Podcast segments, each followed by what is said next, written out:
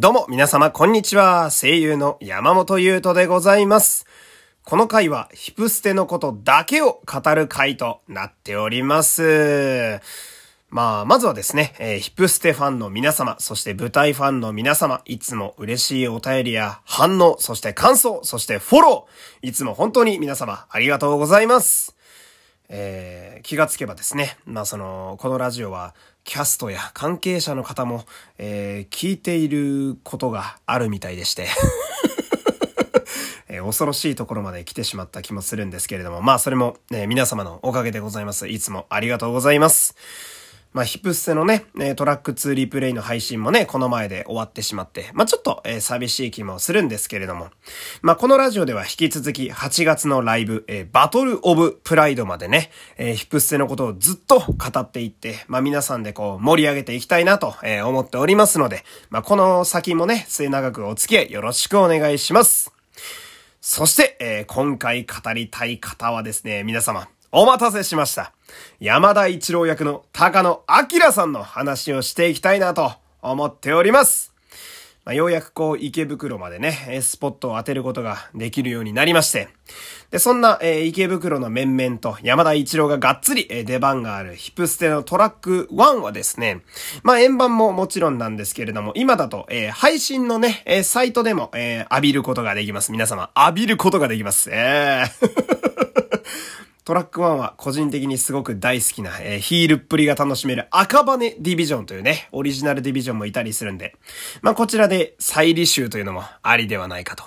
まあもちろん、えー初めて、えー見るなーっていう方もね、えー非常にクオリティが高いおすすめの、えー公演でございますので、まあこちらもぜひ皆様よろしくお願いします。ほんで、まずですね、私、えー高野洸さんは私の中ではですね、どこで初めてお会いしたかというと、まあ、こう言うと本当に合ってるみたいなんですけど、えー私の中では仮面ライダーの平成ジェネレーションズという映画で初めて、えーそのお芝居を見させていただきました。まあ、この映画では、えーゲストキャラとしてね、えー登場しておりまして、まあ、こう、助けてもらうという、主人公に助けを求めるという青年なわけなんですけれども、まあ、初めてがっつりお芝居を見たのがね、えーそこでして、まあ、そこから、まあ、3、4年の時を経て、私の前に、あの、再び現れた高野明さんは、なんと、山田一郎だったという、これもすごい出世だなぁなんてね、えー思うわけでございますけれども。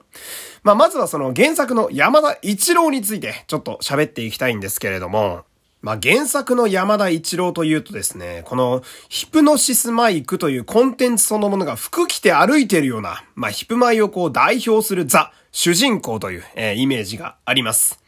まあ、この原作の声を演じていらっしゃる木村すばるさん。まあ、通称キムスバさんですね。キムスバさんとこう山田一郎はまさに一心同体で、まあ、二人合わせて、えー時には一人一人で、まあ、ヒップマイの顔だななんて思うわけなんですけれども、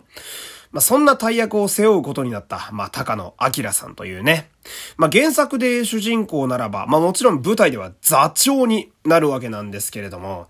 まあ、この超絶人気コンテンツのね、一番最初の2.5次元化とその主人公と座長を務めるという、まあ、この辺のプレッシャーだったり、えーその時の情勢だったりは、まあ、良ければ、えー安倍アランさんの様時を語る回でね、ちょっと喋ってるんで、まあ、良ければそちらも聞いていただきたいんですけれども、まあ、ざっくり言うとその、えげつねえ重圧の中、最大限のパフォーマンスを俺たちに見せてくれたという、まあそれが高野明さんだったわけで、もう、はっきり言って原作ヒップマイファンの私からしたらもう、感謝しかないわけですよ。っていうのもその、高野明さんをはじめとしたトラック1のメンバー、そしてスタッフたちがですね、魂を込めてあそこで公演をしてくれたおかげで、まあヒプステはここまで続いてくれているという。で、私もここまでがっつりこの楽しいヒプステという世界、2.5次元という世界に、えー来れたというのがあるので、まあ彼らには感謝しかないわけなんですけれども、まあね、俺がそのトラック1見てて一番心をわしづかみにされた部分がですね、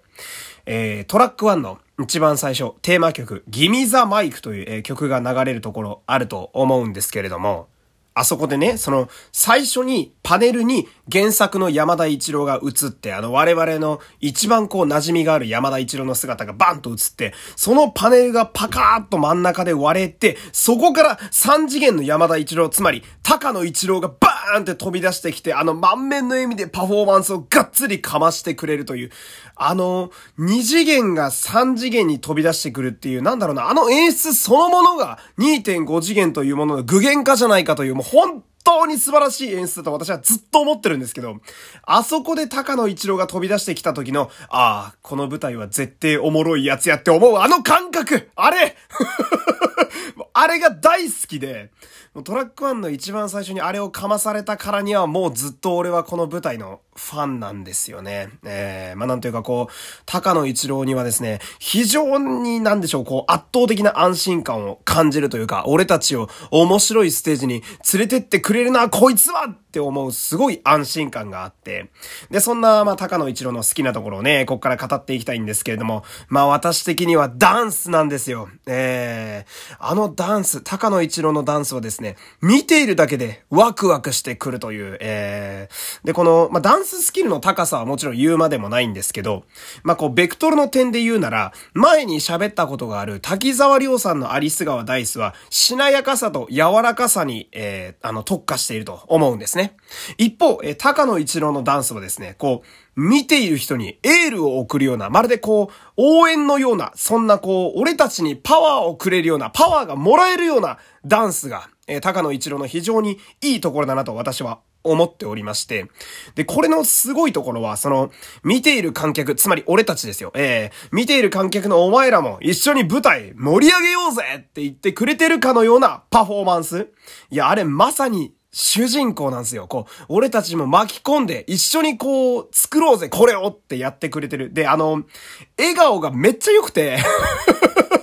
なんかこう、なんだろうな、原作の山田一郎って本当にこう人懐っこい感じの青年なんですけど、あれをそのまま体現してくれたあの笑顔で、こう、キャラクター性を落とし込んだ上で表情も作ってこう、ダンスをしてくれているというキャラ作りの良さももちろんですし、こう、まあ、彼のその、ラップしながらのね、パフォーマンス、エネルギッシュなダンスはですね、まあ、原作における、えー、木村昴さんがよく言ってる、ラップって楽しいっていう、あの、あれを2次元から3次元に持ってきたのが、この高野一郎のエネルギッシュなパフォーマンスなんですよ。えー、だから、彼が踊ることによって、3次元のヒプノシスマイクそのものの表現になっているという、えー、これは、すごいことですよ。えー、びっくりしましたもん、俺。あ、山田一郎できる人って3次元におるんや、と思ってね。まあそういう意味でも、やっぱ高野一郎にはありがとうございますが、止まらないわけなんですけれども、で、パフォーマンスといえばですよ。この舞台はヒプノシスマイクなので、もちろんラップの話になるわけなんですけれども、ラップもね、その、まあ、言うてトラック1の時点で結構上手いとこにいるんだけれども、トラック1からトラック4に至るまでね、さらに進化しているんですよ。えー、まあ、この、私もね、あの、たびたびこの回で喋っておりますけれども、その、トラック1、トラック2を得て、トラック4に来て、要は、キャラの解釈がさらに濃くなった状態で俺たちの前に出てきてくれるトラック4はもう、言うまでもなく全部素晴らしいものであることは間違いないんだけど、キャストそれぞれに工夫を感じられる点も私はすごく好きでして、じゃあこの、山田一郎を演じている高野明さんは、どこがすごいのかと、まあ私の点で言うならば、私やっぱ声優なんで声をどうしてもね、あの見てしまうんですが、その、の単純にラップ技術が上達している。まあ、これはね、やっぱ練習とかもあったと思うんで、まあ、そうなんだけど、これも、それだけじゃなくて、その、声寄せ？だ声が似てるというよりは、ラップの癖、だから原作における山田一郎、木村昴さんのラップの癖をコピーすることによって、また違う新しい山田一郎がトラック4ではできているわけなんですよ。だから舞台では舞台の山田一郎の良さがしっかりと出せているというね、えこの素晴らしさ、フィールドが違うけれども、山田一郎として、また違う山田一郎として芝居が成立しているという、この凄さ。で、どこが特に似てるかっていうと、ライブで客を煽るとき、あの、だからなんだろうな、お前らまだやれんだろとかね、声出せよっていうのがあるよね。あの、客を煽る時の煽り方がですね、ライブでの木村昴さんと結構似てるんですよ。あの、ぜひ聞き比べてみてほしいです。そして、えー、っと、音の運び方とかラップの癖が似ているっていうところでもう一個言うならば、あのー、セリフのね、音運びもね、木村昴さんの多分リスペクトというかすごい聞き込んだんだろうな、みたいな。まあ、声もこう、やっぱいろいろ聞いてるうちに自然と木村昴さんに寄ってってる部分が高野さんの中にもあると思うんですけど、俺の中で一番これがすげえなって思ったセリフが、サマトキっていうね、青棺サマトキっていう宿敵がいますよね。えー、サマトキに対して怒りの感情とかこう、なんでだよみたいな感情で喋る時の、サマトキっていう言い方、めちゃくちゃ似てるんすよ。木村すばるさんのあの山田一郎に。ええーあの、まあそれはね、なんだろう、イントネーションとかで言うならそれは変わらないから当たり前っちゃ当たり前なんだけど、サマトキっていう感情の入れ方、めちゃくちゃ似てるんで、まあドラマ CD でもいいですし、アニメでもいいんで、ぜひこの原作のセリフと高野さんの舞台でのセリフの喋り方、ちょっとぜひ聞き比べてみてほし、しいですね。俺は一番ここびっくりしましたね。こう、声質自体もですね、そのトラック1と比べるとより、こう、低く深みのある声にトラック4はなっているんで、そっちの寄せてるのももちろんすごいんだけれども、その、セリフ運びというか、音の運び方で寄せてくるっていうのは、え、そこやる？みたいな、すげえ技術だなって思って、私はものすごく感心しちゃったんですよね。ぜひとも皆様聞き比べてみてほしいところであります。ちょっとマニアックすぎるけれども。ほんで、えー、あーやばいな、また時間がなくなってきた。えっと、まあ、時間がなくなってきたんでね、えー、今日もちょっとまとめに入りたいと思うんですけれども、その、まあ、山田一郎って、もうすごいあの、大きいキャラクター、大きい主人公としてヒプノシスマイクを最前線で引っ張ってくれてるわけなんだけれども、こう、舞台の山田一郎としてこう、新しい息吹を与えてくれた高野明さんにはですね、やっぱ原作からのファンとしても、もう、感謝しかないわけですよ。えー、もう、ありがとうございますと。そして、あんな難しく重圧のあるキャラクターを演じてくれて、ありがとうと。えー、8月のライブがね、えー、またまたこう、楽し、楽しみに、なるわけなんですけれども。